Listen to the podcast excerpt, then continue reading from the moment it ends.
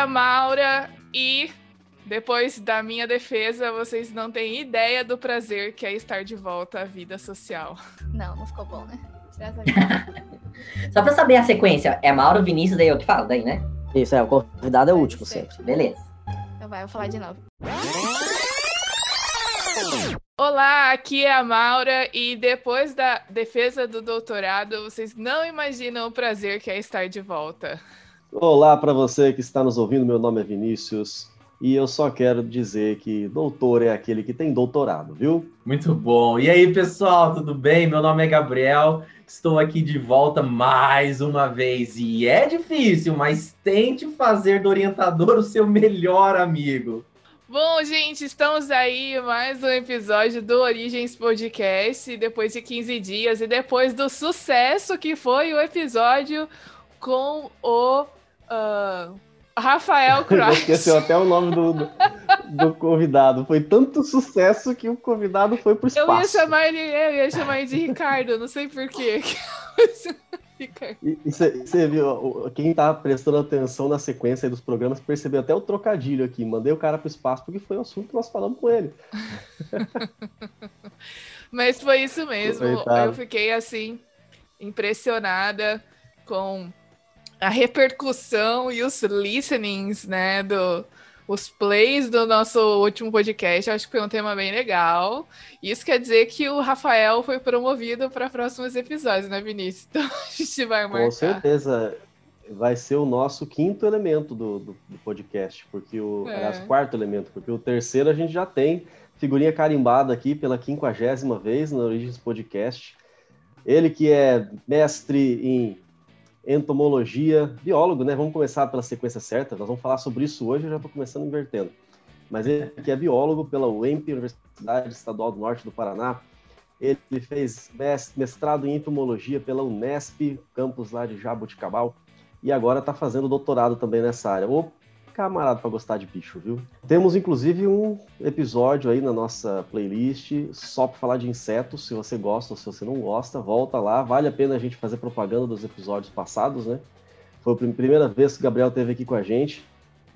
Se você acha também que fez muito sucesso. Falar, né? A propósito, tem... foi um episódio muito ouvido. É verdade, é verdade. Só pela presença marcante aqui do Gabriel, a gente já teve lá um um boom de views.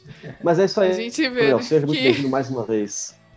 Que o povo Obrigado. ouve nossos episódios por causa dos convidados, por causa da gente, não. Por isso que a gente sempre. Por que, que você acha que nós chamamos o Gabriel de novo aqui? Porque é um sucesso. a gente não faz sucesso nenhum. O pessoal não tá nem aí com a gente mais. Bem-vindo, Gabriel. Obrigado, obrigado, Vinícius. Obrigado, Maura, por mais um convite.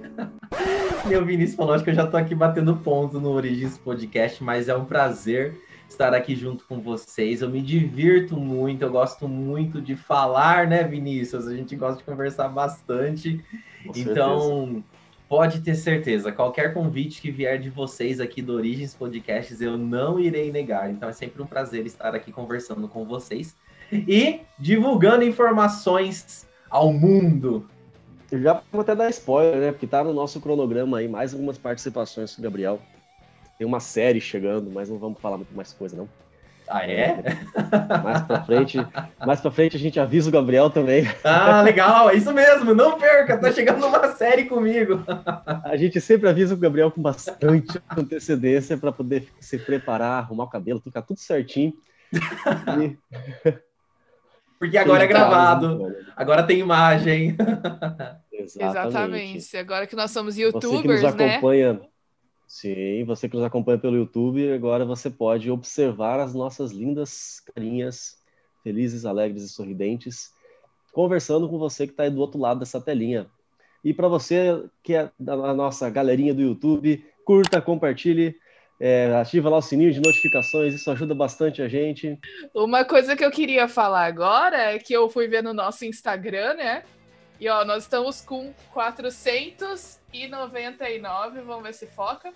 499 seguidores. Mas... Mais um. Quem vai ser o número 500, hein? Vai ganhar um abraço uhum. depois que a pandemia passar. Não, inclusive, né, Vinícius? A gente tem aqui o mês que vem a gente faz um ano e a gente Oba. vai fazer um, dar um presente especial para os nossos seguidores aí do Instagram, galera que ouve a gente, vai ter é, surpresa no Instagram. Aqui é, aqui é igual supermercado. A gente faz aniversário e quem ganha o presente é você. Aqueles bem manjados, né? Aqueles Com certeza. Mas, ó, foi bem lembrado. Você pode nos aguardar aí daqui a um mês, quando a gente vai fazer o aniversário da nossa primeira postagem. Vai ter episódio especial, vai ter brinde, sorteio e, e muita alegria. É isso aí. Não perca.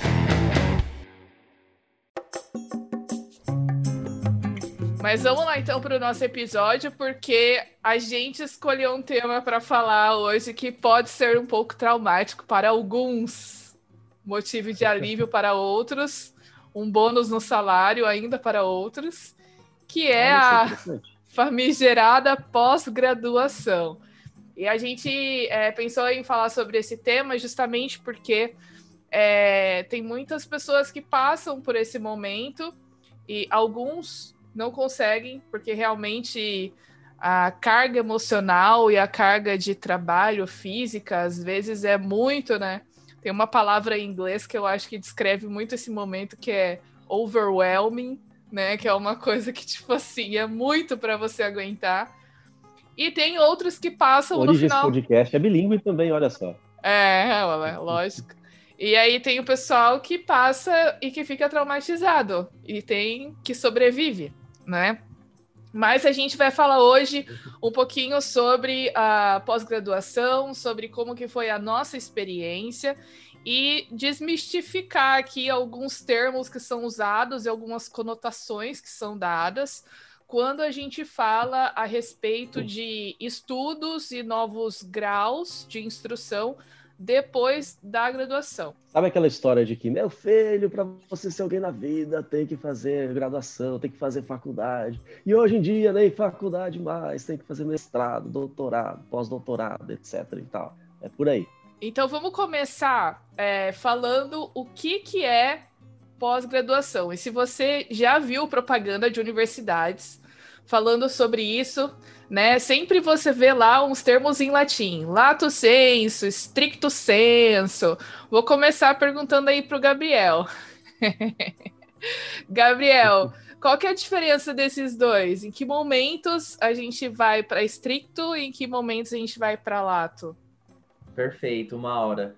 É, eu gostei muito da sua descrição, overwhelming. Eu até lembrei de mais um, workaholic. Sim, também. Pós-graduação. E eu acho que é até legal esse episódio que a gente vai poder contar algumas experiências, inclusive experiências de alguns amigos nossos, né? Às vezes a gente passou, a gente não passou por algumas dificuldades, mas estivemos perto de pessoas que passaram por dificuldades, ou passamos sim por alguma dificuldade, e que a gente vê que é tão normal ter a dificuldade emocional na pós-graduação. É gritante isso daí. Respondendo a sua pergunta, vamos então separar pós-graduação você termina a sua graduação, agora você está apto a entrar no mercado de trabalho, ou se você quiser se especializar, vamos já pegar essa palavra, você vai para pós-graduação. Uhum. Daí na é aquilo que vem depois da graduação, é pós. Não é de não é pós, se chama pós. Aí, pelo nome já fica fácil. Perfeito. Daí, isso é um ponto muito bom. Eu acho que é a base que a gente tem que começar. A pós-graduação ela é dividida em duas partes ou a estricto senso ou a lato senso. Então, agora, como é que a gente consegue separar esses daqui? Vamos pegar aqui, por exemplo, a estricto senso. A estricto senso ela é composta pelo mestrado acadêmico e pelo doutorado. Daí nós temos a lato senso. A lato senso aí engloba o mestrado profissional, especialização, MBA, qual que é a diferença? Quando você termina a sua faculdade, a sua graduação, você adquire um diploma. A estricto senso vai te fornecer um diploma, você vai ter um título. Se você concluiu o mestrado, mestrado acadêmico, você ganhou um diploma, você tem o título de mestre. Concluiu o doutorado, você tem um título de doutor. Então você conseguiu aqui diploma no estricto senso. A lato senso não te dá diploma. A lato senso te dá certificado. Então temos aí certificado de especialização, MBA, o mestrado profissional e outras. Às vezes é normal você escutar assim alguém conversando que às vezes sem querer às vezes nem sabe, fala assim: "Ah, eu estou fazendo pós-graduação", mas pós-graduação é uma coisa muito tipo, né? ampla. Né? Exatamente. Tá, você está fazendo pós-graduação, mas que pós-graduação você está fazendo?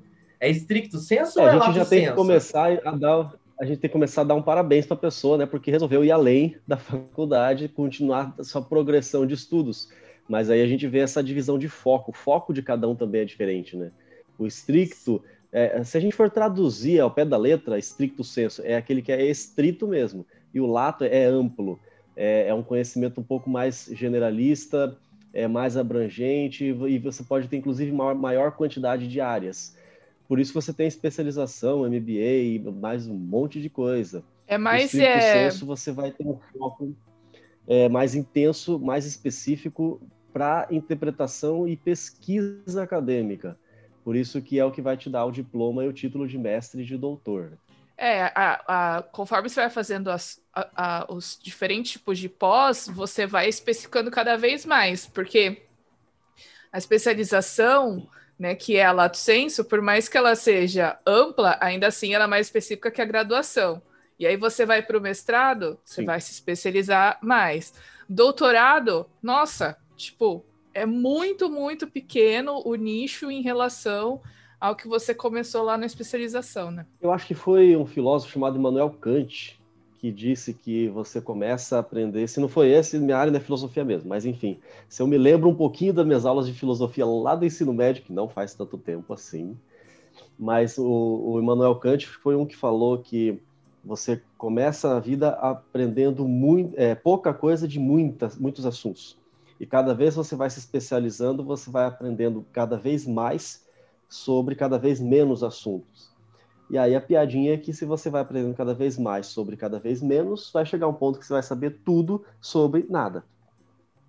Adorei. Piada filosófica. Adorei isso que, que você falou, Vinícius. E você falando, eu lembrei de uma fala do meu professor no meu mestrado.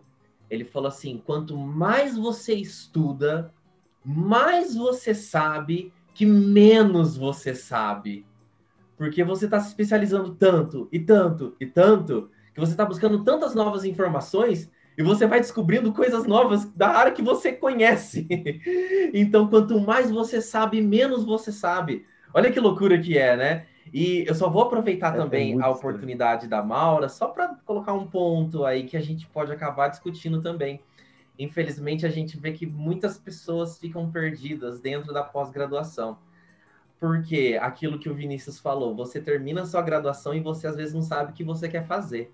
Você não sabe se você quer ir para o mercado de trabalho ou você quer ir para pós-graduação. Mas às vezes a pessoa pensa assim: nossa, então não consegui mercado de trabalho, vou para pós-graduação. Só que ela não tá com a mentalidade, não sabe nem como é que funciona a pós-graduação. E aí que vem aquelas cargas enormes emocionais que a gente pode até falar também de alguns horrores que acabam aí com, algum, com muitas pessoas, com muitos estudantes. E eu acho que o princípio é isso, Maura, também. A pessoa tem que estar apta a fazer a pós-graduação. Às vezes não é um estudante de graduação que vai fazer uma pós-graduação, não é. Já é um profissional formado. Porque não é para você... qualquer um, né, Gabriel? Não é. Você e tem você que mentalidade já é outra. É. E você vê às vezes muitas falhas. Você pensa que, ah, eu consegui a graduação, vou entrar no mestrado, doutorado, qualquer outra especialização do lato senso. Só que daí a pessoa tá quebrando a cara.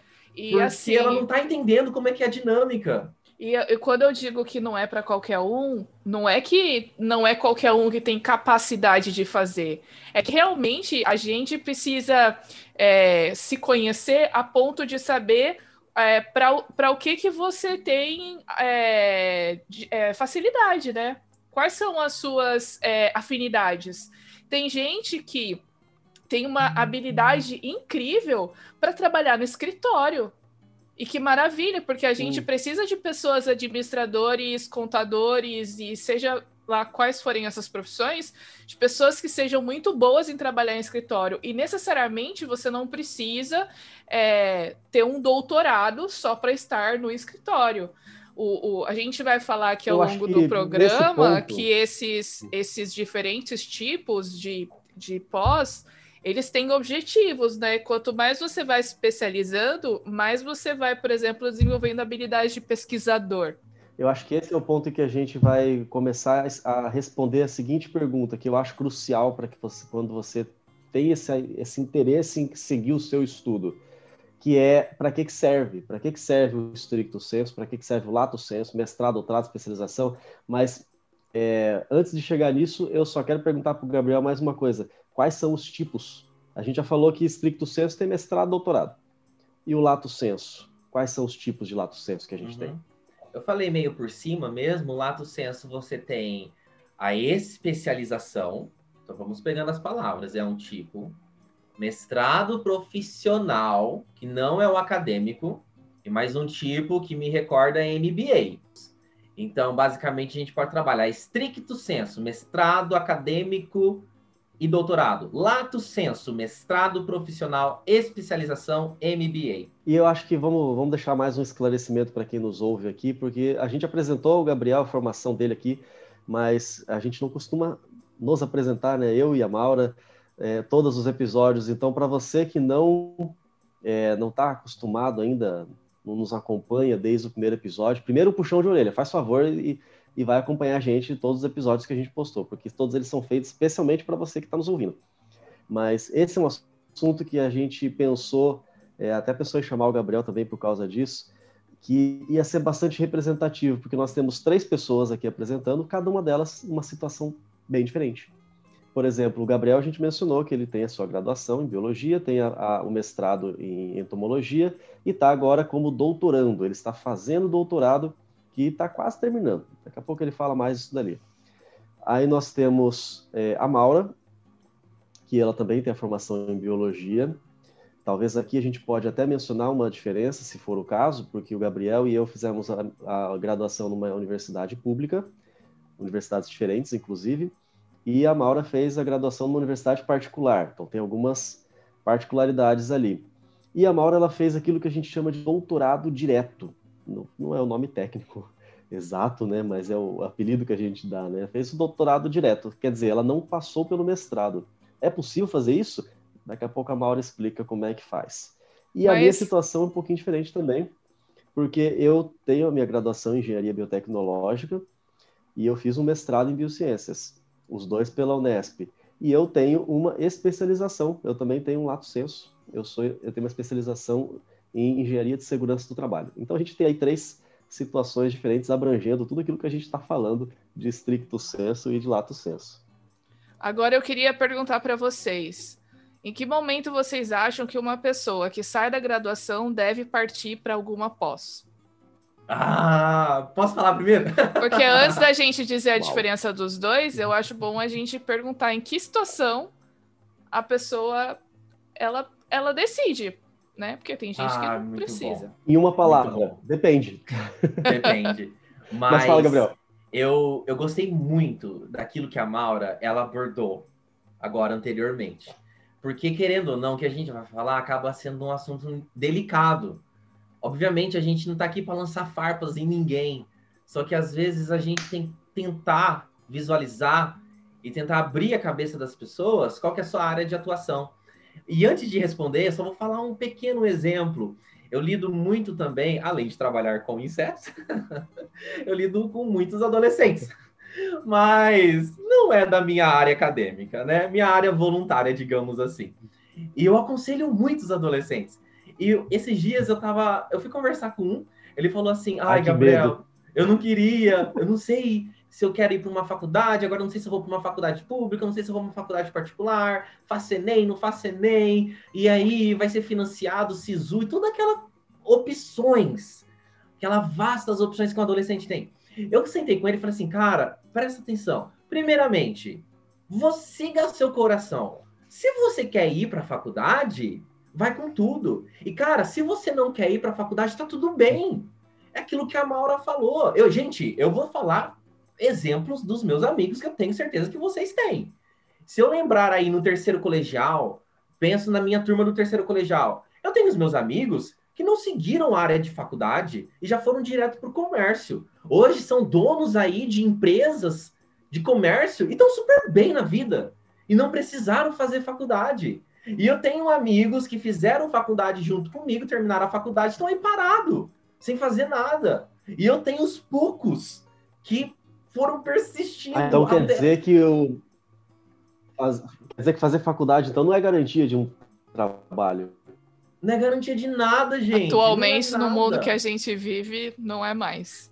A gente pode falar atrás, isso, sei lá, 40 anos atrás. Você ter uma graduação eram poucos, ter um mestrado e ter um doutorado eram mínimos, era a garantia de emprego. Hoje já não é. A graduação ela está acessível para todo mundo e graças a Deus está acessível para todo mundo. Só que às vezes a gente tem que entender também que diversas pessoas têm dons diferentes. Às vezes não é para aquela pessoa seguir aquela área. E ela está seguindo porque ela tá outras portas não estão se abrindo, elas não está buscando outras oportunidades para ela. E aí quando entra numa pós-graduação, por exemplo, sendo que ela não tem o perfil e fica desmotivada. Estrado. Entendeu?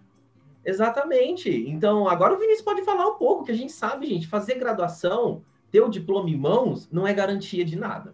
Não é. E, às Na vezes, verdade, eu falei, às vezes você pode ir para o comércio, você pode estar muito melhor de uma pessoa que é doutora aí e que está procurando emprego ainda. Agora aquele que está ouvindo a gente falando assim, olha, meu, meu filho adolescente não vai mais ouvir o Origens Podcast porque estão ensinando a não fazer faculdade. Calma lá, gente. É o seguinte, nada de 8 ou 80, faz favor. Não fazer faculdade também não é garantia de nada, assim como fazer faculdade não é garantia de nada. O que a gente está querendo aqui é quebrar esse estigma. A gente costuma ter até uma polêmica hoje em dia, em alguns círculos acadêmicos, inclusive, sobre se um, um, adolescente de 16, 17, 18 anos realmente tem condições de decidir o seu futuro, escolher a sua formação e tudo mais que dirá depois no mestrado, doutorado, enfim, tem muitas coisas a se considerar. Não se pode bater o um martelo. Ah, você vai ter que fazer uma faculdade para ser alguém na vida. Porque, como o Gabriel falou ali, e a gente conhece exemplos até famosos, como Bill Gates, Steve Jobs, claro que isso aí é um em um milhão, mas pessoas que fizeram, se deram muito e bem. Jogador de bola, o Neymar, né? A gente pode ir um em um milhão, mas cada um tem a sua oportunidade. É isso aí. O, o, a questão é, não dá para colocar todo o sucesso da pessoa na faculdade, porque isso vai ser o seguinte: pode ser que a pessoa faça faculdade, pode ser que ela faça mestrado, doutorado, pós-doutorado e mais um monte de coisa, chega lá na frente ela fica completamente frustrada porque não se sente realizada pessoalmente ou profissionalmente. Então, isso tudo tem que ser levado em consideração. Eu diria, Gabriel, é, eu também tenho algumas participações. É, com adolescentes. Aliás, agora, hoje, eu estou como professor do ensino básico, fundamental e médio. Também tem esses momentos de aconselhamento. Eu acrescento um, um, um conselho. Se o jovem terminou o ensino médio, está em dúvida ainda, mas aí tem vários CIS, né? Não são para todos. Está em dúvida do que fazer? Eu falo o seguinte: se você tiver condição e oportunidade de fazer um ano fora de intercâmbio, não pensa nenhuma vez, vai só vai. Muitas vezes é nesse ano sabático, vamos dizer assim, que ele se decide. Talvez seja durante esse ano faça um intercâmbio do tipo comunitário, que você vai ajudar alguma área específica, sei lá, ou vai trabalhar, ou vai né? simplesmente aprender inglês ou outra língua. Isso. Talvez ali você se encontre como, com alguma determinada característica. Além disso, é um ano que você viaja, é um ano que você talvez ganha um dinheiro extra, você aprende uma nova língua, eu conheço um cidadão, por exemplo, que ele foi fazer um, um Ciências Sem Fronteiras na Austrália, ele não sabia falar uma palavra em inglês. Um ano e meio depois ele voltou e é professor de inglês até hoje. Olha só que coisa, né? Nossa, me apresenta aí, esse professor. É, Gabriel. né, Gabriel? Quem será? Mas é isso aí, quem não, não, não sabe, não não acompanhou a história toda ali, a gente é cheio de piadas internas e referências aqui, mas nós estamos falando do Gabriel mesmo. O Gabriel é essa pessoa que eu estou mencionando aqui. A gente estabeleceu aqui que a graduação pode ser que não faça parte da vocação de todas as pessoas. No entanto, é muito importante é, as pessoas irem à faculdade, porque é, eu acho que é, é importante porque acaba te dando, abrindo seu leque de oportunidades para você se colocar no mercado de trabalho e, e, assim, muitas vezes ter aí um bom salário, a gente não pode negar isso. Mas Agora, uh, a gente também falou que nem todas as pessoas também têm essa habilidade para, ou essa vocação, talvez, de buscar uma pós.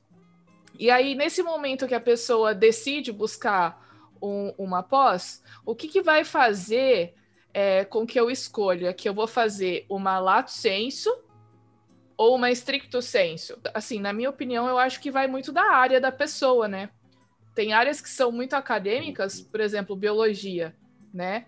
E que às vezes é, pode ser que não vale a pena você fazer uma lato senso pode ser que compense você ir para o mestrado ou para o doutorado, porque é, na, na, biologia, por exemplo, você pode trabalhar com assessoria, por exemplo, mas não é para todos, são poucas as pessoas que trabalham com isso. Ou você vai para a sala de aula, ou você vai para a pesquisa, né? Uh, então, eh, você monta uma empresa de consultoria, por exemplo, na parte, na parte ambiental, enfim, mas eu vejo que na biologia, por exemplo, é, as pessoas normalmente trilham, trilham o caminho da pesquisa e da, da academia, né? E para isso, você precisa ter, uh, no mínimo, aí, um mestrado, certo? Então, acho que seria esse o ideal. Mas como que a gente pode falar assim de uma forma geral o que, que levaria uma pessoa a escolher um ou outro? Vou responder pelo estricto senso. Por que, que eu, Gabriel Monteiro, escolhi mestrado acadêmico, escolhi doutorado? Eu quero ser professor universitário. Para você ser um professor universitário, para você ter maiores chances no mercado, tanto em, em universidade particular ou em concursos públicos, é, no mínimo, você ter um mestrado acadêmico. E quanto maior titulação você possui, como a gente avisou, o que te dá o diploma no maior nível é o doutorado, então é esta a razão porque eu estou fazendo doutorado. Mas não fico restrito apenas na academia. Não fico restrito apenas para dar aula em universidades. Tenho aí opções de empresas. Vou falar na minha área, biologia barra entomologia e zoologia. Nós temos a Embrapa, uma das maiores agências do Brasil, aqui, da agronomia, ela contrata muito profissionais, biólogo ou agrônomo, que possuem doutorado em entomologia, que é a minha área, por exemplo. Então, eu posso responder, por exemplo, no estricto senso. Eu creio que agora o Vinícius vai poder responder a gente do lado senso, principalmente de especialização. Pode ser, até porque eu tenho uma especialização, né? Mas então aqui a gente já pode definir um, um importante filtro. Se você é, pretende, tem essa intenção de trabalhar com pesquisa, com a, na área de, de professor e de, de, de, ensino de pesquisa, nível universitário, então já anota aí, você vai seguir para o estricto senso. Por, por ter essa relação íntima com a interpretação científica, a pesquisa científica, ela, o mestrado e o doutorado, eles vão ser requisitos para quem vai seguir a área acadêmica ou a área de pesquisa. Agora, se você vai partir para uma atuação profissional que não depende necessariamente da pesquisa, ou diretamente pelo menos, da pesquisa é, ou do ensino, é, então você não precisa de um mestrado um doutorado. Às vezes te ajuda, porque às vezes é, o teu, a pessoa que vai te contratar, ou a empresa que vai te contratar, vai dizer o seguinte: eu estou contratando um profissional graduado. Mas se você tiver o mestrado, você tem tantos por cento de acréscimo. Ou doutorado, tantos por cento de acréscimo ali no teu salário e tal. Então, às vezes, isso te ajuda. Às plano vezes, de carreira, né? nada. Isso, plano de carreira, formação continuada, aquela coisa toda. Às vezes, não. Às vezes não precisa de nada. Por exemplo, eu tenho uma especialização que não tem nada a ver com a minha formação, nem de graduação, pouca coisa de graduação, mas e nada a ver com o meu mestrado, que é uma especialização em engenharia de segurança do trabalho qual que foi o meu pensamento? Eu estava começando o meu mestrado e eu pensei o seguinte, todo iludido, no começo do meu mestrado, falei assim, nossa, eu estou fazendo minhas contas aqui, está me sobrando tempo. Olha que iludido que eu era. sobrando tempo no mestrado, mas enfim, daqui a pouco eu chego nessa parte. Mas isso foi um, foi um gatilho para eu pensar assim, eu, eu quero fazer mais alguma coisa, eu vou abrir o meu leque, eu vou aumentar as minhas possibilidades para trabalho. Então eu fui atrás de uma especialização que eu pudesse cumprir, inclusive à distância. E aí eu encontrei essa possibilidade na engenharia de segurança do trabalho. Tem um pré-requisito, que é ser engenheiro, então eu já tinha lá meu diploma de engenheiro. E aí eu comecei a pesquisar a área de atuação de um engenheiro de segurança do trabalho. Você deve ter ouvido falar com certeza de EPIs e EPCs, especialmente nessa época de pandemia. O EPI, que é o equipamento de proteção individual, tá, máscara, óculos, roupa, etc. Aí o pessoal já associa com o técnico de segurança do trabalho, enfim. O engenheiro é aquele que vai avaliar empresas, avaliar ambientes, condições de trabalho, enfim, não vou, não vou precisar falar tanto sobre isso. Mas é uma área em que eu não preciso necessariamente está envolvido com pesquisa, nem com ensino. É uma atuação profissional. E eu cheguei realmente a trabalhar há alguns anos com segurança do trabalho. Eu fazia visitação a empresas, eu fazia avaliação de riscos que os funcionários estavam é, expostos, qual a intensidade e tudo mais. Eu, eu propunha medidas para melhorar, enfim, toda, toda essa questão para tudo isso, não ia me servir nada mestrado, doutorado. Bastava uma especialização. Então, uma atuação profissional mais específica para alguma área passa ali, então, a especialização. E a gente falou, mencionou ali o MBA. MBA é o, como é que é o nome? É Master, como é que é o inglês? Business, Business Administration, Business alguma coisa assim, né? É. Olha só. É Master of Business Administration. Ele é uma espécie de especialização ele é uma espécie de especialização especializada especialmente, enfim. Específica. isso, isso daí. Voltada para business, voltada para negócios, é gestão, é liderança, é administração, é projetos, é vendas e área tudo empresarial. mais. Então, se você isso, totalmente área empresarial, aí você vai para o bendito do MBA. Aí tem MBA em várias coisas, MBA em liderança, MBA em vendas, MBA em gestão de pessoas e por aí vai. Então, é, essas acho que são as principais diferenças, já serve para você começar a, a, verificar qual vai ser o teu futuro. Você está ouvindo a gente pensando assim, nossa, esse programa é ótimo porque eu não faço ideia do que eu vou fazer na minha vida. Então, a grosso modo, porque tem caso e caso, mas a grosso modo, assim, de maneira bem superficial, a gente já pode fazer o seguinte: você quer dar aula, faculdade, é, você vai precisar de mestrado, doutorado, quer trabalhar com pesquisa, laboratórios, uma Embrapa, que é referência mundial, inclusive, em pesquisa é, você vai ter que fazer um mestrado, um doutorado. Você vai partir para a área estricto senso. Você quer atuar em indústria, em empresas, você quer é, melhorar aí alguma, uh, alguma competência específica profissional, você vai para o lato senso. Aí você vai para especialização e se for área de negócios, então você vai para o MBA. Muito bom. Agora, então, a, a gente já, já falou aqui sobre a sequência, né? Então, depois da graduação ali é o lato senso, depois a pessoa pode fazer o mestrado, se ela quer seguir para a área acadêmica, ser um pesquisador faz o mestrado acadêmico, faz o doutorado. E aí, depois do doutorado, tem o famigerado pós-doc, né? Que Oba. tem uma galera que confunde. São os deuses. E acha que, são, que é título, né? É, o que, que é um pós-doc? Olha só, olha que polêmico, mas vamos pelo certo e pelo correto. Pós-doutor não é título. Pós-doutor você não ganha diploma. A gente já falou isso aqui. Nosso pessoal pode, deve pensar que eu tô brigando aqui, né, Vinícius? Falando dessa forma. Mas a gente é, falou... É o jeito normal dele falar, viu, gente? É o meu jeito normal mesmo falar. Eu e o Vinícius, ó, amigos há anos. E às vezes a gente se empolga aí nas Ele falas. não morde não, fica tranquilo. Mas o pós-doutor não é título. Ele não te dá um diploma. Ele te dá um certificado. Eu vou responder. Daí o Vinícius pode falar também nessa área que ele sabe. O pós-doutorado ele é importante em universidades, principalmente as públicas. Por quê? Quanto maior o seu título, que é o máximo o doutorado, o seu salário vai ser maior. Conforme você vai ali fazendo o plano de carreira que a Maura falou no início também, dentre eles, um plano de carreira também é ter o pós-doutorado, o teu salário também aumenta. que o mundo é movido por dinheiro, não é mesmo? Então, o pós-doutorado, ele te deixa muito mais restrito na sua linha de pesquisa, principalmente para você ser financiado por agência de fomentos, você conseguir financiar mais projetos por, por uma agência de fomento que está te auxiliando, e então ele vai te deixar muito mais específico. Mas vou bater aqui no martelo que não é título, tá bom?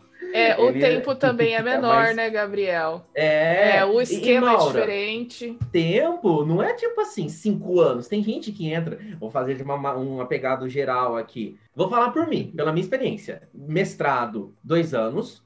Doutorado, três a quatro podendo ser um 5, podendo ser um 6, dependendo da instituição. Se tá tem bom? pandemia, pode. Exatamente. O meu foi mais de 4. Na minha instituição que eu fiz, doutorado é 3 anos. E é raro isso acontecer. A Unesp de Jaboticabal Sim. é uma das poucas universidades públicas brasileiras que tem um doutorado de 3 anos. É raro isso acontecer.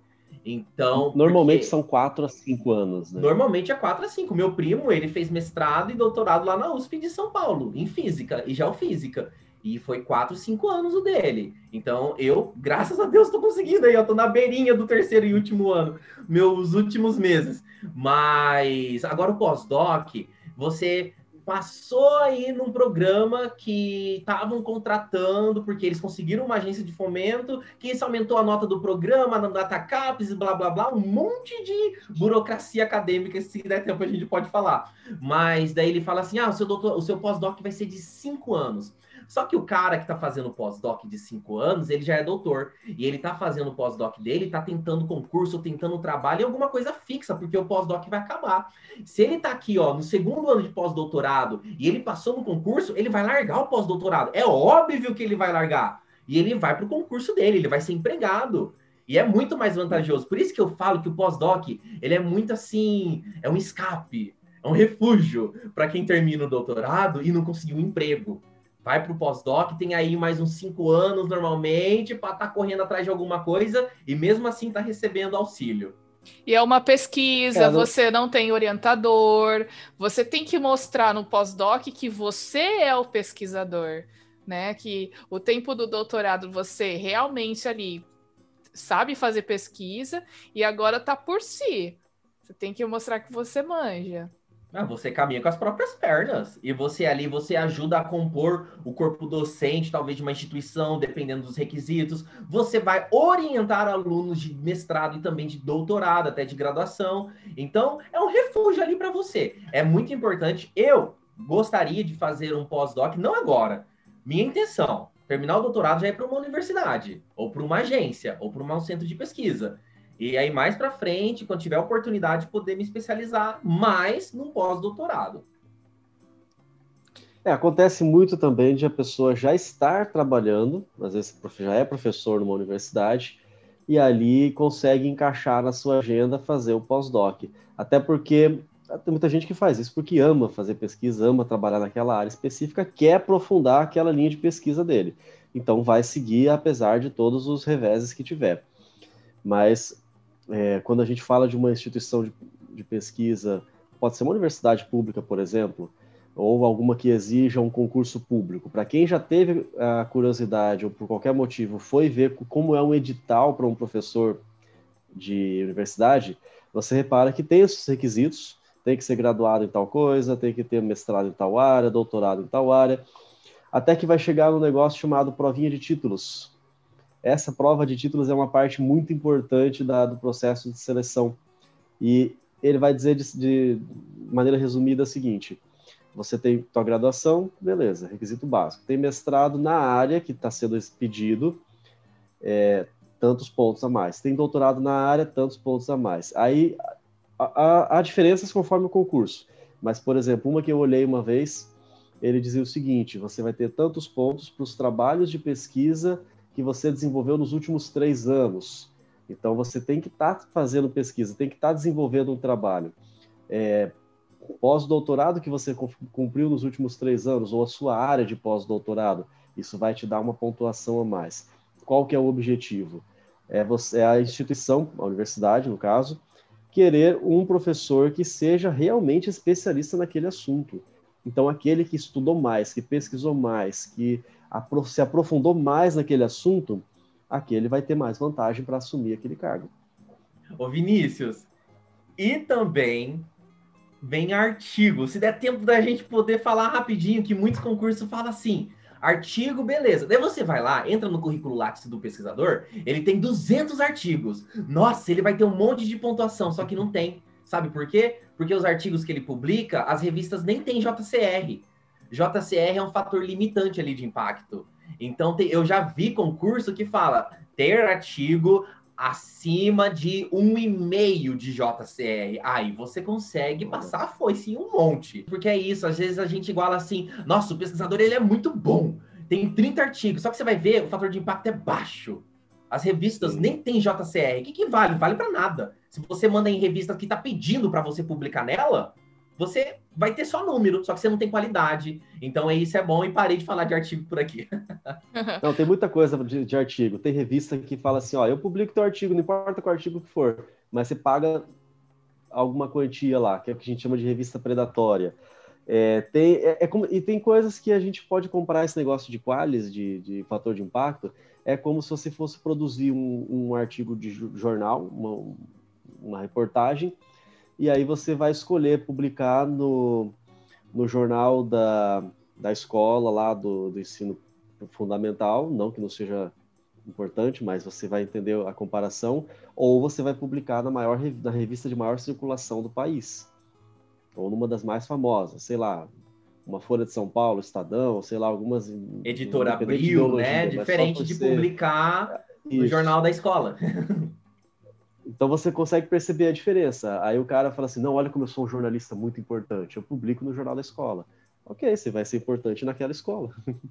Aí o outro fala assim: não, eu publico na revista de maior circulação do país, então você já tem uma abrangência maior, as exigências vão ser maiores, é claro que o seu, é, é, como é que eu posso falar assim, o seu respeito, vamos dizer assim, né, vai ser maior naquele meio. Então a mesma coisa acontece com um artigo científico. E tem outras coisas. Sai um artigo científico dizendo que hidroxicloroquina faz bem. Aí todo mundo fala assim, não, é verdade absoluta. Daqui a pouco sai outro dizendo que faz mal. Ah, essa é verdade. Então, qual que é a verdade? Eles estão se contradizendo. Nós, acho que nós vamos deixar um episódio só para explicar como é que funciona o artigo científico. Porque quantidade no artigo científico não é qualidade. É, Vamos, vamos falar um pouquinho sobre essa questão de agências de fomento que a gente citou agora há pouco, mas é importante a gente ah, passar por isso para explicar é, o que, que é essa agência de fomento, né? Porque a pesquisa. De deixa eu contar um caos engraçado. Porque a primeira vez que eu ouvi sobre agência de fomento, eu já estava na faculdade, para você ter uma ideia como é que a gente não recebe as informações de qualidade antes ainda, né? Eu queria ter ouvido isso antes, mas a primeira vez que eu ouvi falar de agência de fomento, eu estava na, na, faculdade e eu juro, o primeiro pensamento que veio na minha cabeça foi: tem alguma coisa a ver com comida? Fome, fomento. ah, óbvio que ele ia pensar isso. Inocente. Juro, Ai, juro. é um negócio que inocência. Criança, mas foi a primeira coisa. Explica aí, Gabriel, não. o que é fomento aí? É um menino não experimentado nesse Nossa, mundo. Sensacional. Agência de fomento são agências que financiam a, a fome pesquisa. mundial. Sensacional, Vinícius. Vamos lá, agência de fomento, não são organizações, pode ser pública, pode ser privada, pode ser a nível estadual, pode ser a nível federal que vão te pagar mensalmente. Você vai ter um salário, tá bom? Durante um período específico, para você realizar a sua pesquisa. Exemplos de agência de fomento no Brasil. Uma das mais famosas, CAPES, Coordenação de Aperfeiçoamento Pessoal de Ensino Superior, se eu não me engano. E tem CNPq, uh, não sei o que, negócio de pesquisa. Eu, eu fui bolsista da CAPES, eu nunca decorei esse nome inteiro. É, eu fui CAPES, eu fui CNPq, eu fui Ministério da Educação e hoje eu sou FAPESP. FAPESP é uma das, na verdade, é a maior agência de fomento do Brasil, que é aqui do estado de São Paulo, Fundação de Amparo à Pesquisa do estado de São Paulo. Então, as agências de fomento, quando você tem o seu projeto é, que vai ser aceito pelo seu programa, no caso do mestrado e do doutorado, se ele for bom, eles vão te financiar, eles vão pagar para você estudar, ok? E é óbvio cada nível tem um valor diferenciado. O tanto que o mestrando ganha não é o mesmo que o doutorando. O doutorando ganha mais. E o pós-doc ganha e mais varia conforme a agência também. E varia conforme a agência. A mesma da CAPES não é a mesma da FAPESP. Então, aí, a mesma de uma instituição privada não vai ser a mesma de um órgão público. Então, são pesquisas, são centros de agência. O, incentiva Brasil, a pesquisa, incentiva, né? Incentiva a pesquisa. Fomenta incentivo. Uhum. E você tem é, que prestar eu, conta. Deixa eu já você falar, tem que dar então, resultado. Dentre eles, publicar artigos. Deixa, relatórios e tal. Deixa eu já falar, então, o que significa fomentar, que eu procurei aqui no dicionário. fomentar, assim, um dos significados, né? Tem mais de um significado, mas um dos hum. significados é o seguinte: cercar de cuidados para criar ou fazer crescer, estimular, então, esse é o significado de uma agência de fomento, vai te cercar de cuidados, porque assim, o cara que vai fazer mestrado, doutorado, é o cara que ele vai ter que se dedicar. Bom, tem, tem casos e casos, mas normalmente espera-se que seja o cara que vai se dedicar integralmente a isso. Então, ele não vai estar trabalhando, ele não vai ter um sustento. Então, vai fazer o quê? Vai passar fome. Você Aí não pode ter vínculo, né? Passar, não pode. Passar a, passar a fome dele. Não pode. Então, a agência de fomento ela vai cercar de cuidados, ela vai pagar, vai te pagar um salário para você poder é, fazer a pesquisa e se dedicar integralmente a isso.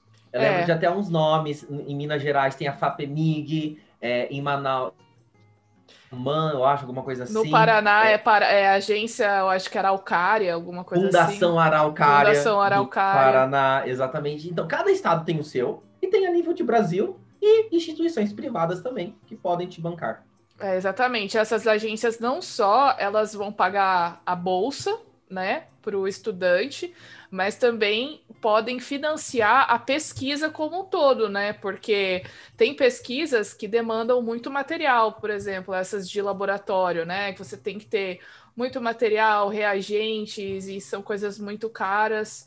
Ou às vezes você tem que ir a campo, né? E aí você tem que fazer viagens e aí depois tem a hora que você vai precisar participar de um congresso, e aí você tem que pagar a inscrição do congresso, mas você imagina, você, por exemplo, a gente já vai falar da nossa experiência daqui a pouco, mas a minha bolsa era R$ 2.200, aí eu vou participar de um congresso de saúde pública em Roma, em que a, a inscrição é 300 euros. Então, com, como é que eu, com uma bolsa de R$ 2.200, vou pagar, tipo, quase R$ mil reais de inscrição, sabe? Então, normalmente também os alunos têm uma reserva para poder usar é, não só na hora de você do aluno se manter, mas também na divulgação, é, é, na execução da pesquisa e etc. Né? É, uma das principais coisas que se fala são bolsas. Quando fala de ah, os cortes do Ministério da Educação, não sei o quê, da CAPES e tal está cortando as bolsas. Então, são menos pessoas que vão ter direito a bolsas. E, e são poucas. São realmente muito poucas. Comparado à quantidade de pesquisadores que estão sendo formados, são muito poucas. No caso, quando eu fiz o meu mestrado, eu entrei no mestrado lá na Unesp, no campus de Assis, em 2014. Na turma que entrou junto comigo lá em diversas áreas, eh, foram 16 ou 17 pessoas. Isso entrando ali o primeiro ano. Então já tinha outra turma anterior que naquele ano estava no segundo ano, outras 13, 14 pessoas. Para todas essas pessoas, para o programa todo, nós tínhamos apenas duas bolsas da CAPES. Então você realmente vê que é uma questão muito disputada, disputada e poucas pessoas recebem. Eu tô com uma notícia aqui que saiu, foi é, no próprio site da CAPES que eu estou vendo essa, essa, essa notícia do Ministério da Educação, sobre a concessão de bolsas para 2021. E aqui eu posso, vou ler uma frase que diz o seguinte: foi publicado em 17 de fevereiro desse ano de 2021, às 14h33. Olha só que específico. Tá, diz assim, abre aspas.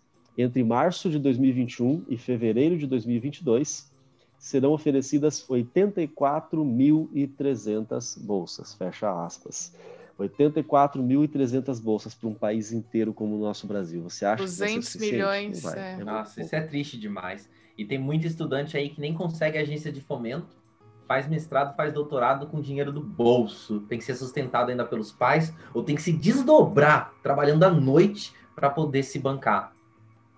Exatamente. a gente acaba perdendo muito em pesquisa no país, porque às vezes a pessoa ela é super inteligente, super dedicada, quer, de, quer se envolver e quer desenvolver a, a, pesquisa, o trabalho, mas não consegue porque precisa comer, precisa se precisa viver, precisa se sustentar. Aí acaba interrompendo a pesquisa para poder trabalhar em outra coisa. Isso é triste demais. Tem estudante que desiste, que desistem aí pesquisas promissoras, mas tem que desistir porque não tem mais dinheiro. Ou acaba sendo uma oportunidade melhor fora do Brasil e o que podia ser usado aqui é usado fora. Ah, isso é triste demais. Me entristece muito Também na acontece. academia. Vamos falar agora então da um pouquinho da nossa experiência pessoal de como que foi para a gente fazer, né, após as, as pós-graduações que a gente fez e por que que a gente escolheu, como que foi. É, eu, eu posso começar aqui. É, o teu caso eu acho que é o mais curioso, porque a gente aprende sempre, vai, vai aprendendo desde cedo na escola tal, que você existe uma sequência. Você vai terminar o teu ensino médio, você vai prestar o vestibular, ou vai fazer o Enem, vai entrar na faculdade, termina a faculdade, vai fazer o mestrado, termina o mestrado, vai fazer o doutorado. Mas o que você fez foi um negócio atípico, então, porque você não fez mestrado e você tem doutorado. É o Corinthians que tem dois mundiais, mas só tem uma Libertadores. Como é que funciona Olha isso? Olha a treta. Ela pulou. Esportiva. Mas... Pulou Libertadores já tem Mundial, como que pode isso?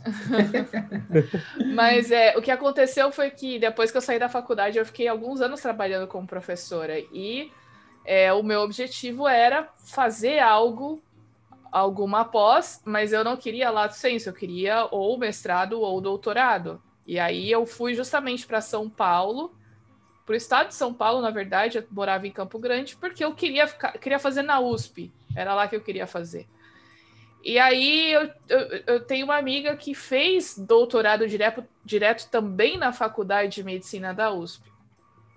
E eu pedi para ela me apresentar o orientador dela, porque eu acho que uma parte muito importante quando você vai ir atrás do mestrado ou doutorado é você ter contatos, né? Não que tipo assim, ah, quando você chegar e brotar lá, você não vai, você, você não vai conseguir entrar. Você até consegue, mas é, é muito mais fácil se você conhece alguém já, porque aí ele vai te direcionando. No caso, essa minha amiga já tinha terminado o doutorado, então ela me apresentou o orientador dela, e aí eu conversei com ele, disse o que eu queria, né? E aí, no meu caso, na verdade, eu, eu, eu me sinto assim muito privilegiada, muito abençoada, porque para mim, é, não vou dizer que, que foi muito fácil, mas eu não enfrentei dificuldades para iniciar o doutorado. Não foi algo rápido. Eu demorei um tempo, porque ele me propôs o assunto, eu, porque era algo que ele trabalhava. Eu perguntei para ele, eu falei assim, professor, o que, que eu posso fazer dentro disso? Aí ele me sugeriu o assunto, só que eu tive que ir lá escrever o projeto. Então eu passei alguns meses pesquisando, lendo, estudando sobre o assunto e aí encontrando com ele de vez em quando, até que a gente terminou de escrever o projeto, e aí eu fui lá para a faculdade, me inscrevi no processo de seleção. Só que lá na USP, no caso da faculdade de medicina, não tem um período em que ah, somente esse período é o processo de seleção e aí você faz uma prova, etc. Lá você pode entrar no programa de doutorado ou mestrado no momento que você puder. O que você tem que fazer, no caso do programa da patologia, que é lá do departamento que eu fiz, é, é importante dizer que cada departamento tem o seu critério de seleção, no caso lá da Faculdade de Medicina, do Departamento de Patologia, foi assim. Eu simplesmente tive que apresentar o meu projeto pro diretor do, do, da faculdade. Então eu lembro que foi, foi engraçado porque foi bem informal, assim, sabe? Eu cheguei na sala, eu coloquei o pendrive no computador dele, coloquei a apresentação e fui contando do projeto para ele. Ele falou assim, no, no, final, ele falou assim: Ah, muito bom, seja bem-vindo ao programa de patologia. E eu, tipo assim. Olha fiquei, só. ah, já, foi só isso. Mas na verdade, que eu não sabia que o pior estava por vir, né? Porque aí depois é que a gente vê o, o, o que vai, o, o andar da carruagem.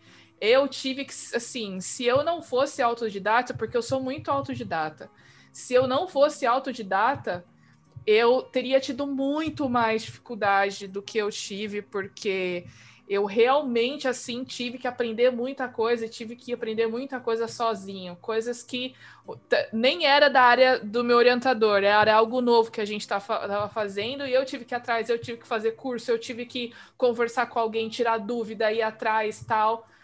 Então, é, inclusive na minha defesa, eu fiquei muito orgulhosa do meu resultado, porque realmente muita coisa, assim, fui eu. Não teve alguém me ensinando tudo o meu orientador me mostrava, olha, faz isso. Eu tinha que me virar para saber como eu ia fazer isso, mas eu, eu fiz, sabe?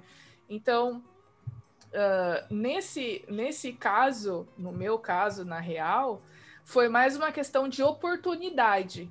Não foi algo assim, ah, eu sonhava fazer um doutorado nessa área eu fui atrás da oportunidade, a oportunidade que me apareceu foi essa e eu aproveitei a universidade. É lógico que é, um, é, uma área que eu, hoje eu gosto muito e quero voltar a fazer pesquisa, quero voltar a participar de grupo de pesquisa sobre isso. E eu aprendi muito, mas é, foi algo de oportunidade. O doutorado, no tá, caso. Então de, deixa, deixa eu já deixar claro aqui, então, que eu tenho pelo menos duas, dois caminhos um, você escolhe a tua linha de pesquisa, você escolhe o que você vai fazer. E aí você começa a buscar uma instituição para você trabalhar, porque você não vai trabalhar sozinho. A gente falou que aquele que você trabalha mais ou menos sozinho é no pós-doc só, né? Você ainda tem que ter os recursos e as condições, mas você já fica um pouco mais livre de uma orientação e de um, é, uma instituição ali de pesquisa, um departamento, alguma coisa assim. Então, nesse caso, do doutorado, vale para o mestrado também, você pode escolher a sua linha de pesquisa. Não, eu quero trabalhar com nanotecnologia e aplicação em é, desenvolvimento de novos produtos têxteis. Pronto, nanotecnologia para produzir roupa. Existe. É uma área que existe, altamente específica, mas existe. E aí você vai procurar algum lugar que possa te oferecer as condições disso. E você já mencionou ali que você tem que ter uma pesquisa, você tem que ter um orientador.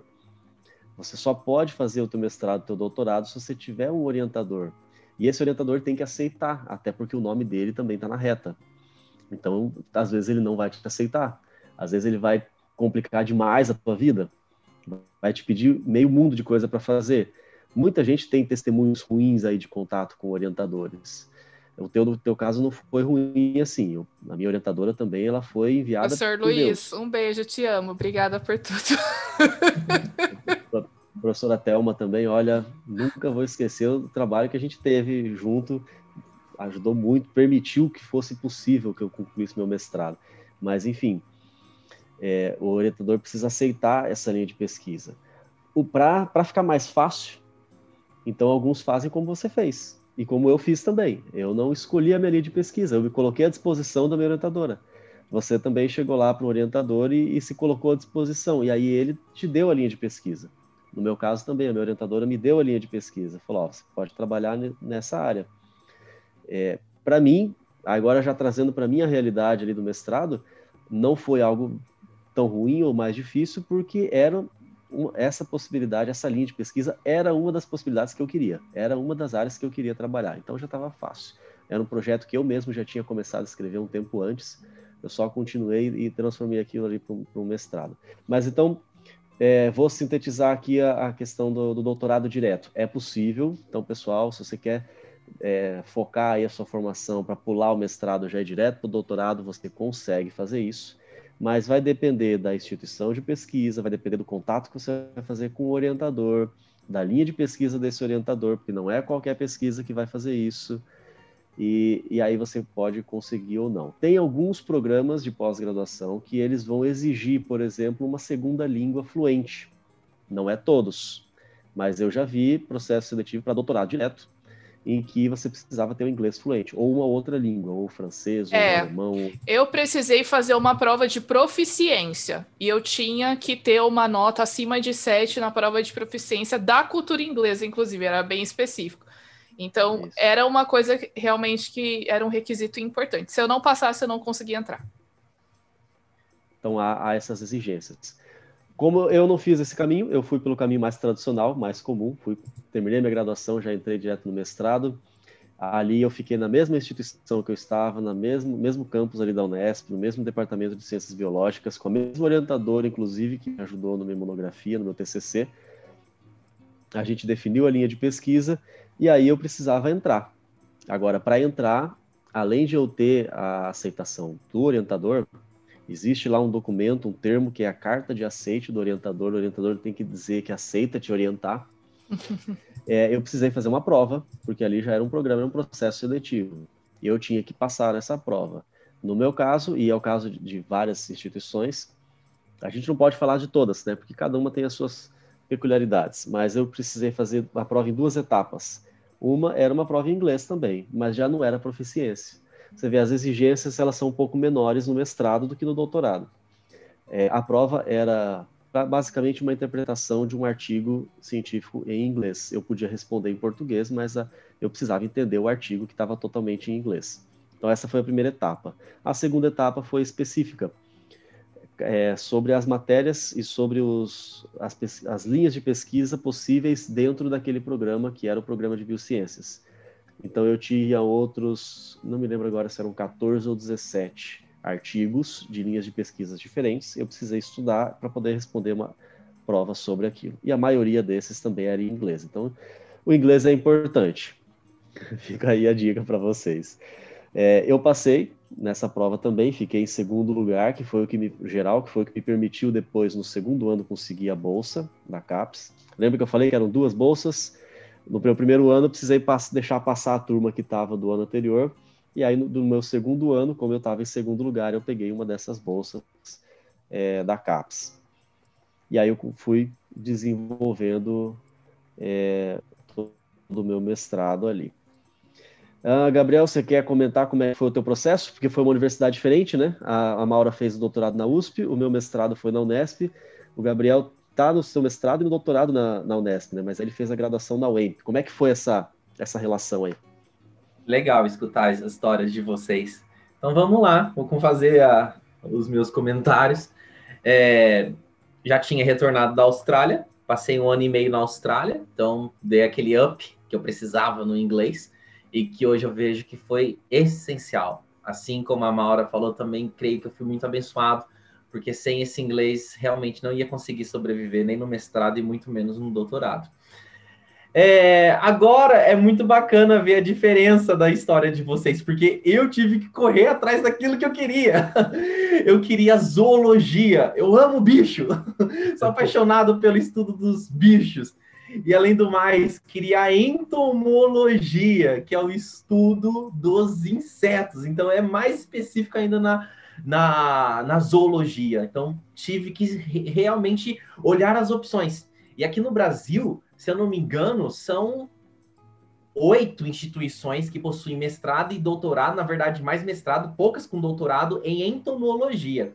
Olhei a lista, fui conversar com a minha professora na graduação, ela falou assim: Olha, Gabriel, já que você quer, eu queria já, já tinha colocado na cabeça que eu queria ser professor universitário, para isso tinha que começar a fazer minha carreira com mestrado e doutorado. Então a gente viu as opções e eu vi ali o Nesp Jaboticabal. Eu falei assim: é esse lugar que eu vou tentar. Interior paulista também. Entrei lá no site da universidade e vi as exigências. Primeiro, eu tinha que enviar um e-mail para os professores perguntando quem aceitaria me orientar. Foi aí que eu enviei para. Um completo desconhecido, né? Totalmente, mas fiz aquela carta totalmente eloquente lá e eu mandei para três. E os três me aceitaram. Olha que maravilha! Que, exatamente. Só que daí eu tinha que colocar uma ordem. Qual que era a minha primeira, minha segunda e minha terceira preferência. Então eu coloquei em primeiro lugar minha professora orientadora hoje, Nilza Martinelli, uma das maiores pesquisadoras de cigarra do mundo. Daí, coloquei o nome dela, eu já tinha, ela tinha me aceito, beleza. Fui para Jaboticabal fazer a prova em duas sessões. A primeira sessão era uma prova de conhecimento geral, exatamente que nem vestibular. Eram 10 perguntas da área de entomologia. Então eram 10 perguntas que podia cair qualquer coisa do universo entomológico, de inseto. Nossa. Fiz essa prova, daí depois eu tive minha segunda sessão, que era a, a prova de inglês. Na Unesp de Jaboticabal também tem a prova de inglês. Que era um artigo, e nesse artigo eu tinha que traduzir um trecho Eu tinha voltado à Austrália, o inglês estava tinindo. Nossa, mas fiz uma tradução lá e depois era responder as perguntas. E lá falava assim: você pode responder em português ou em inglês. Eu falei assim: ah, vou responder em inglês, tentar agregar o maior ponto possível para mim. Daí, beleza. Daí, Já que é para mês... se aparecer mesmo, vai se aparecer com tudo que tem é, direito. É, exatamente. Daí eles falaram assim, ainda lá na, na, no dia do vestibular, do mestrado, falaram assim, à tarde, três horas da tarde, vocês têm que ligarem nesse número, que é o número do programa da entomologia, que a secretária vai falar para vocês se vocês estão aprovados ou não para a próxima etapa. Três horas da tarde, liguei lá, falaram assim: Gabriel Monteiro, você passou. Já Nossa! Falei, que ali, você passou para a próxima etapa. Poxa! Eu falei assim. Daí, beleza. Lá, por, por exemplo, se 20 pessoas estavam ali fazendo a prova, que também podia fazer a prova à distância, somente 7 passaram para a próxima etapa. Então, já fiquei aliviado. A próxima etapa era no outro dia. Eu dormi em Jaboticabal. É, daí eu fui lá na próxima etapa, que era a entrevista com os professores do conselho do programa. Então, era o diretor do programa, mais dois representantes, um representante discente e um outro representante docente, tirando os líderes do, do programa, tá bom? Então, tirando os três professores líderes, mais um discente e mais um docente. E ali, eles perguntaram qual que era a minha intenção, por que, que eu queria fazer o mestrado, que foi esses exemplos que eu falei para vocês, é, como que eu estava apto para trabalhar, se eu trabalharia, se eu, eu faria lá o meu mestrado sem bolsa, sem agência de fomento. Então, foi uma entrevista, um terror psicológico ali, respondi tranquilamente naquela pressão, né? Depois passou-se dois meses, saiu a lista e eu fui contemplado em primeiro lugar no mestrado. Fiquei muito Olha feliz. Só. Uau! Fiz mestrado, fiz mestrado, eu tive experiências, muitas oportunidades, diferente da minha linha de pesquisa. Ali eu posso falar por Unesp de Jaboticabal entomologia. É muito difícil você publicar um artigo no mestrado. Antes de terminar o meu mestrado, eu tinha conseguido publicar um artigo. Então eu abracei realmente com tudo ali a pós-graduação. Aproveitei a oportunidade, prestei a prova do doutorado, mesmo esquema prova das 10 perguntas, prova de inglês, entrevista, mesmo esquema. Fiz a prova de doutorado, passei também em primeiro lugar, então fui contemplado. Depois eu consegui, sempre fui financiado por agência de fomento, consegui transferir para a FAPESP por causa do bom desempenho. É, fiz disciplina, tive que cumprir os créditos, fiz proficiência em inglês, fiz proficiência em espanhol, fora as provas de inglês, que era para o processo seletivo, fiz estágio de docência, publiquei artigo, participei de congresso, então eu participei e fiz muitas coisas, mas eu estou muito feliz com o meu mestrado e com o meu doutorado, que eu tô aqui, ó, quase terminando. Tô quase lá. ali para terminar, pegar o título de doutor. Mas eu estou muito feliz com a performance que eu tive. O Gabriel engatou a quinta e ele deu a corrida agora, falar que eu cansei só de ouvir. Tanto de coisa que é. Talvez alguém, alguém que está ouvindo a gente deve estar assustado já. Nossa, quanta coisa tem que fazer. Bom, é, isso é um detalhe que a gente tem que mencionar. Não vamos esconder o jogo de ninguém. Você vai ter que trabalhar pra caramba, mais do que qualquer outro momento da tua vida. Qualificação, defesa, ninguém, terror. É, ninguém vai te ajudar, ninguém vai dar dica, não tem aquele negócio igual na escola, que é assim, ah, isso aqui tá, podia melhorar, eu vou considerar te dar uma chance. E não existe isso. Mestrado, doutorado, filho, você tem que estar tá lá 100% perfeito, ainda tem que dar um pouco mais além daquilo que era esperado. E isso não muda em nenhum dos três casos que você está ouvindo aqui. Você vê que todos eles são diferentes. É, e se você pegar outro de outra instituição, vai ser alguma experiência diferente também. Mas uma coisa ela é constante: você vai ter que ralar pra caramba, vai ter que trabalhar muito para poder merecer esse título, merecer essa formação e tudo que vem junto com ela. Uma outra forma interessante também de você entrar para mestrado e doutorado é você, durante a sua graduação, fazer iniciação científica, né?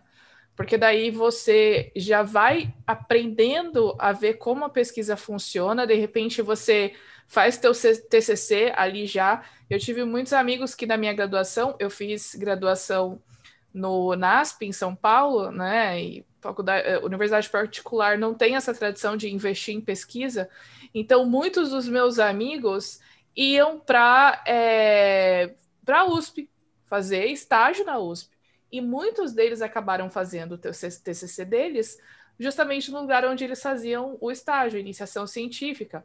E que depois acabaram engatando o mestrado no mesmo laboratório e um doutorado também, e hoje estão no mesmo lugar onde começaram com iniciação científica.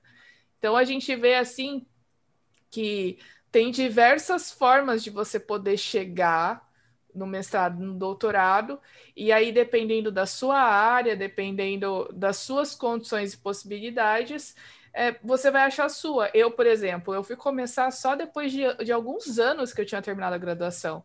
O Vinícius e o Gabriel emendaram, né? Foi, foi uma coisa assim, foi logo depois. Então, uhum. é, você tem que achar a sua maneira de você conseguir. Agora, se você acha que mestrado e doutorado não, não são para você também, e você está conseguindo se virar muito bem sem eles, também não tem problema, né? Como a gente falou, essa aí, mestrado e doutorado é para uma galera que quer ir para a área acadêmica e fazer pesquisa. Se você não tem essa aspiração, é, não sei se vale muito a pena para você, a não ser que você queira ter esse título só para ganhar um pouco mais, dependendo do lugar onde você está inserido. Mas ainda assim, você vai ser cobrado por produzir, por fazer pesquisa por causa dos títulos que você tem, né? E eu acho que talvez alguém pode ter perguntado por que, que eu não segui para o doutorado, então, né? Eu fui, sou o único aqui que, que parei no mestrado. Aliás, eu fui ultrapassado, porque eu fui o primeiro aqui. Houve um momento em que eu era o mais graduado dentro do trio aqui. Estava com mestrado antes dos dois. Aí o Gabriel já me passou, já vai fazer doutorado. A Maura me passou esse ano agora também, quando ela defendeu a sua tese. Eu fiquei para trás dos dois, mas é porque eu optei por não seguir para o doutorado. Eu tenho já quase cinco anos que eu concluí o, o, meu mestrado. Então, se eu tivesse emendado no doutorado, eu já estava terminando também. O ano passado ou esse ano estaria terminando o doutorado. Mas foi o caso, é um desses casos que a gente tem comentado aqui no momento, eu não me identifiquei por completo na área que eu estava. Não me arrependo nem um pouco, isso eu preciso deixar muito claro. Se eu voltasse no tempo, eu faria exatamente a mesma coisa. Mas naquele momento de vida que eu estava passando, e talvez em algum momento a gente é, dedique um episódio para as dificuldades que o, o pesquisador tem no Brasil. E a gente pode falar até com conhecimento de causa. Eu tenho algumas dificuldades que eu passei. O nosso episódio agora não vai dar tempo, mas eu, eu desenvolvi até um quadro de saúde é, durante o mestrado, e, e, entre outros detalhes, eu pensei o seguinte: eu não vou, pelo menos nesse momento da minha vida, continuar a minha carreira acadêmica. Eu pensei em sair para a indústria, é, ou então para algum um outro trabalho profissional. E aí eu aproveitei no primeiro momento a especialização em engenharia de segurança do trabalho, como eu mencionei agora há pouco. Depois eu voltei para a área educacional, onde eu estou agora, embora na educação básica.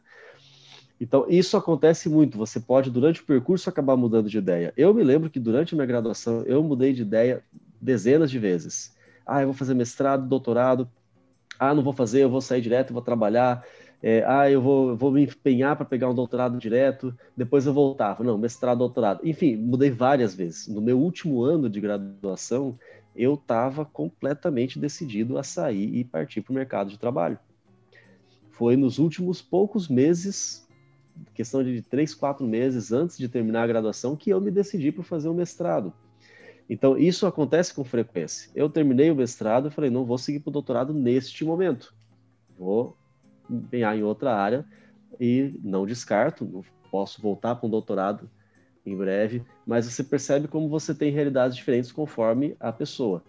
E eu quero deixar isso aqui bem claro: não se sinta pressionado a ter que cumprir mestrado, doutorado, pós-doutorado, senão você não vai viver. Às vezes é exatamente isso que não vai te deixar viver. Você tem que saber é, entender, compreender a sua realidade, o seu momento de vida, quais são as suas necessidades. Agora, tem um, uma, uma questão importante saiba diferenciar isso da questão da oportunidade. Porque às vezes você, nessa de falar assim, não, eu vou deixar para depois, você pode perder uma oportunidade de ouro também. Então você tem que saber dosar. Vinícius tá? ficou com saudade da Marie, da coach Marie. E aí deu de coach agora no, nesse final do episódio para a gente poder encerrar com chave de ouro, né?